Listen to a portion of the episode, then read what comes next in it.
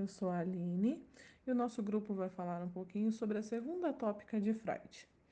É impossível notar que os estudos de Freud estavam em constante aperfeiçoamento, mediante suas descobertas e inquietações. A primeira e a segunda tópica são exemplos.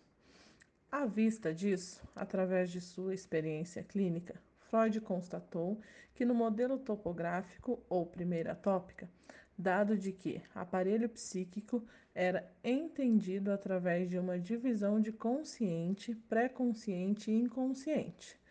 Esses são interligados entre si e ocupam um lugar na mente. Não estavam sendo suficientes para responder certos fenômenos psíquicos. Deste modo, a teoria foi reformulada, sucedendo em uma segunda tópica: isso, eu e supereu. Esse modelo adota uma posição mais ativa e dinâmica, embora cada instância psíquica seja específica. Ambas se articulam e têm influências recíprocas.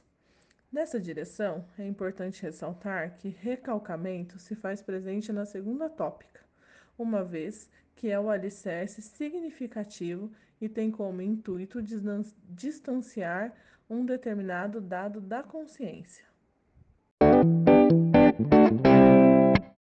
Olá, boa noite. Meu nome é Yasmin. Eu irei retornar brevemente à primeira tópica de Freud, iniciando pelo consciente. Que, embora Freud nunca tenha publicado um trabalho exclusivamente sobre ele, durante a construção de suas obras, ele discorre sobre o funcionamento da consciência. Freud afirma que, segundo a perspectiva vista em primeira pessoa, a consciência é inexplicável e indescritível, ou seja, a informação de estar consciente é apenas um dado bruto para a nossa consciência. Por outro lado, isso não significa que, vista de fora, a consciência não deva ser estudada metodologicamente. Há poucos estudos na psicanálise destinados exclusivamente à consciência, mas deve-se lembrar que o método de associação livre, no qual temos acesso ao inconsciente, é feito por meio da fala consciente, que é como o inconsciente se exprime e se manifesta, podendo assim ser analisado. Além do discurso, a consciência define-se também por meio das fantasias, percepções, memórias, tudo aquilo que é acessado de maneira fácil quando há intenção, e é responsável por perceber o mundo externo, como fazem os órgãos dos sentidos. O consciente é então uma pequena parcela da mente humana. A percepção consciência tem acesso às informações externas e internas que podem ou não manter-se consciente durante a vida. As informações que são então recalcadas não são esquecidas, elas só deixam de fazer parte da consciência, que temos acesso quando desejado. Olá, eu sou a Larissa e vou dar continuidade a Yasmin. Chamamos de inconsciente latente e, portanto, que facilmente se torna consciente o pré-consciente. Ele foi concebido como articulado com o consciente, Funciona como uma espécie de barreira que seleciona aquilo que pode ou não passar para o consciente. As ideias são levadas à consciência por meio de conexões com palavras, ou seja, seus conteúdos são acessíveis, podem ser evocados e trazidos à consciência com muita facilidade. Outra função desse setor é evitar que o indivíduo manifeste suas pulsões vistas como inaceitáveis, auxiliando o inconsciente. Boa noite a todos. Eu irei falar sobre o inconsciente. O inconsciente, por sua vez, faz parte da segunda tópica do aparelho psíquico. Em alemão, isso é o portador das pulsões primárias do sujeito e que tem como base o princípio do prazer, buscando satisfação do eu. Essa estrutura é uma fonte de energia que busca satisfação, alívio e diminuição da tensão do nosso aparelho psíquico. Essas pulsões inatas e instintivas, antes denominadas como inconsciente, Freud, em 1920, muda a acepção descritiva do termo, passando a ser id. Essa reformulação se dá a partir do momento em que se constata que o recalcamento é um gesto do eu inconsciente como mecanismo de defesa do eu. Antes era apenas considerado sinônimo do recalcado. Nesse sentido, Freud deduziu que o recalcamento é um mecanismo de defesa do eu trabalhando para o inconsciente, assim como as representações inconscientes que o sujeito recalca. Com essa hipótese, Freud destaca que coexiste um misto de funções ao mesmo tempo, tanto do eu, superego e isso, e, portanto, todos podem ser inconscientes. Nesse sentido, o inconsciente passa a ser um componente de cada uma dessas instâncias. A partir do caráter sistemático principal, Freud vincula o inconsciente ao tanto da primeira como na segunda tópica, o núcleo, o núcleo principal do nosso ser. Sua representatividade rege a parte mais primitiva do nosso ser. Contudo, Freud reformula o conceito de Grundtvig a respeito disso, que por sua vez diz que o homem é regido pela forma mais íntima do seu ser e animada por essa forma tão inapreensível em seu caráter desconhecido ao eu. O inconsciente, sendo a parte mais inacessível desse nosso sistema psíquico, passa a se apresentar em pequenos fragmentos ao longo da vida do sujeito.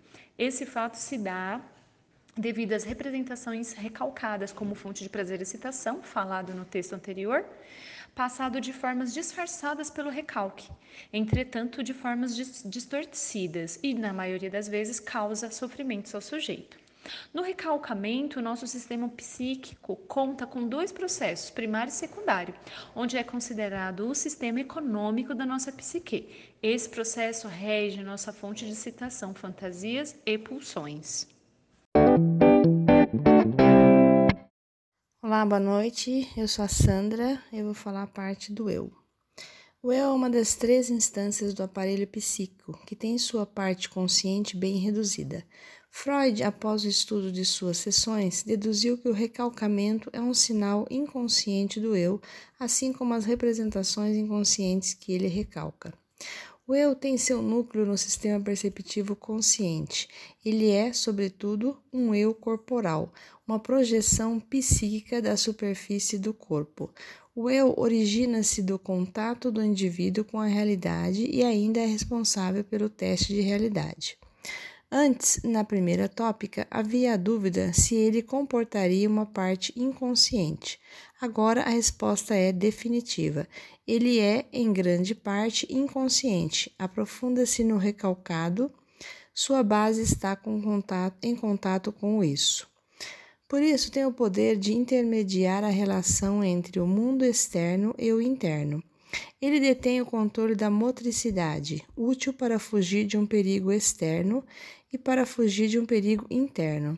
Tem o poder de lançar mão dos mecanismos de defesa. Sua força, porém, transforma-se em fraqueza, pois, ao impedir o acesso de complexos inconscientes, a consciência perde o controle sobre esses. E esses mesmos complexos expulsos da consciência forçam sua descarga por outras vias, gerando sintomas. O conceito do eu corporal também foi o estopim de muitas discussões quando ele diz que o eu é, sobretudo, uma projeção mental do corpo físico. Freud não deixa claro a questão da identificação para a constituição do corpo imaginário, mas é um corpo formado somente na relação interhumana, sendo necessário o outro para reconhecer, para se reconhecer. É do corpo imaginário e de sua relação com a libido que Freud fala, pois a sede do eu é o corpo erógeno, por onde circula a libido. Mas o eu é o lugar dos conflitos, seus mecanismos de defesa são inconscientes, e esses conflitos inconscientes geram efeitos poderosos na vida mental, muitas vezes sem nunca se tornarem conscientes. Isso pelo fato de o eu manter uma força constante de repressão, gerando assim três variedades da angústia do eu: a angústia diante do isso, de ser aniquilado, a angústia diante do supereu, de ser punido, e enfim, a angústia diante do real, de ser impotente. Bom, eu sou a Larissa e falarei um pouco sobre o isso diante da segunda tópica do aparelho psíquico de Freud. Como descrito ao longo do conteúdo deste trabalho, um ponto importante e de extrema necessidade a ser dito é que a segunda tópica do aparelho psíquico possui as suas bases no recalcamento, a barreira regulatória que predominantemente opera de modo inconsciente no sujeito, fazendo um elo com a primeira teoria estudada por Freud. De acordo com Násio, ao operar deste modo, o paciente não possui conhecimento sobre as ações a serem reguladas, sem possibilidade de incitar a sua resistência de maneira consciente. Ou seja, a partir da análise, é considerado que o recalque e os mecanismos de defesa agem em conjunto, de forma onde o inconsciente é tanto o preposto do recalque como o recalcado. Essa instância, que opera em sua totalidade de modo inconsciente, é chamada de isso e também já conhecida como id. Nesse sentido, é possível compreendermos que o núcleo primário da nossa entidade como ser, de forma primitiva, possui um conglomerado de pulsões e energia narcísica, que funcionam como base para as demais instâncias existentes. Compreendemos que o isso e a sua relação direta com o recalque vem ocupar o lugar originário da pulsão, que na primeira tópica entendia-se como o recalcamento originário ou primário. Ao falarmos de recalcamento originário, temos em vista que inicialmente as pulsões adentram no psiquismo como um representante psíquico primário.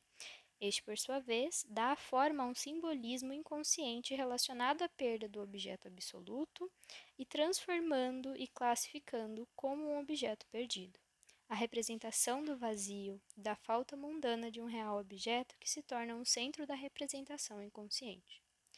Em continuidade e também um paralelo com o eu e o supereu, de modo a tradução consciente, o isso age a fim da busca pelo prazer e evitar o desprazer, realizando uma descarga energética em busca da concepção do objeto perdido, criando a busca fantasmagórica pelo objeto que podem habitar o supereu ou fazerem parte do mundo exterior. Esse preceito é regido como uma funcionalidade, onde, em frente a um estímulo instintivo, lhe traz respostas imediatas e de forma direta para que as condições da realidade externa não sejam consideradas frutos dessa realidade. Um pressuposto interessante para o estudo do isso é a sua relação direta com a neurofisiologia e os complexos sistemas neurais que agem de forma também inconsciente, como a reprodução, a alimentação, a violência e entre outros. A sua principal função relacional está ligada a um instinto de sobrevivência e a ânsia pela manutenção da vida dos sujeitos, de maneira individual e coletiva no ambiente, seguindo uma pré-determinação hierárquica de necessidades básicas. Olá, meu nome é Daniela e eu vou falar sobre o supereu. Uma das instâncias da segunda tópica de Freud é o supereu ou superego. Ele surge como proibidor do sujeito e também para impor limites de maneira severa e conflituosa. Freud nunca conseguiu descrever facilmente o supereu, pois ele tem uma concepção dupla, sendo uma originada do isso e outra do complexo de Édipo. Freud diz: o superego é para nós o representante de todas as restrições morais, o advogado de um esforço tendente à perfeição, é, em resumo, tudo que podemos captar psicologicamente daquilo que é catalogado como o aspecto mais elevado na vida do homem. Como remonta à influência dos pais, educadores, entre outros, Aprendemos mais sobre seu significado se nos voltamos para aqueles que são sua origem. Dê início à vertente do supereu como representante do isso, onde está a energia pulsional, já que para Freud tudo que há no isso é catexias instituais que visam a descarga. Baseado nesse campo pulsional, é onde nasce o conceito do superego, pois relaciona com a pulsão de morte. Antes disso, a identificação primária que ocorre quando, por exemplo, o menino vê o pai como um modelo ideal e como isso se identifica. Em seguida, a criança se apropria dos aspectos dele para si e então inicia o desenvolvimento de uma catexia de objeto sexual para com a mãe. Entretanto, no processo de estruturação psíquica ocorre o complexo de Édipo, onde o menino percebe o pai como obstáculo e a identificação com ele passa a ser hostil. No fim, o medo da castração é o que fecha o complexo de Édipo, originando o supereu. Com a vertente do complexo de Édipo, Freud diz que o superego tem a ideia de algo regulador dos excessos funcionais e proibidor que vigia e pune os comportamentos do indivíduo. Formado somente após o final do complexo, onde é nesse momento em que a criança compreende que é o pai que possui a mãe, ou vice-versa, a depender daquilo que é objeto de desejo para a criança. Desse modo, é responsabilidade do supereu se apropriar e exigir que seja cumprido este ideal pelo sujeito. A Letícia dará continuidade no supereu. Olá, boa noite. Eu sou a Letícia e eu vou dar continuidade no que a Daniela estava falando sobre o supereu. Vou começar então com uma frase de Freud também, que diz assim: O superego deve sua posição especial no ego, ou em relação ao ego. Há um fator que deve ser considerado sob dois aspectos. Por um lado, ele foi a primeira identificação, uma identificação que se efetuou enquanto o ego ainda era fraco. Por outro lado, é o herdeiro do complexo de Édipo, e assim introduziu os objetos mais significativos no ego. A partir da obra O Ego e o Id, é que Freud passa a ter essa concepção de que o supereu tem uma dupla origem. Ele deixa de ser unicamente consciente após seu vínculo com isso, ou seja, ele não se, pode, não se pode pensar mais nele somente como um princípio da realidade, que objetiva a adequação à cultura, moral e censura. Portanto, o supereu é tanto herdeiro do complexo de Édipo, através da identificação com o pai ideal, quanto herdeiro do isso, pois está vinculado com o que é de mais pulsional no sujeito. Logo, o superego origina-se para dar ordens ao indivíduo que deve obedecê-lo. O supereu baseia-se nos padrões morais, éticos e tradicionais dos pais e do ambiente que vive, assim como na consciência, que são os comportamentos impróprios em que o indivíduo foi punido, e o ego ideal, que são os comportamentos corretos em que o indivíduo foi recompensado. Quando o supereu não consegue atingir a perfeição, há então sentimentos de culpa e inferioridade. Násio diz que o supereu se induz de forma insidiosa e inconscientemente nas ações do sujeito. Essa instância psíquica adota uma postura para se defender dos desejos e excitações perigosas advindas do isso. Essas excitações pulsionais internas são estimulantes do ego, de forma direta ou indireta, cujo significado é que as pulsões urgentes e inconsideradas são realizadas momentaneamente, já as que são de via indireta devem passar pelo supereu para que ele autorize as exigências do id.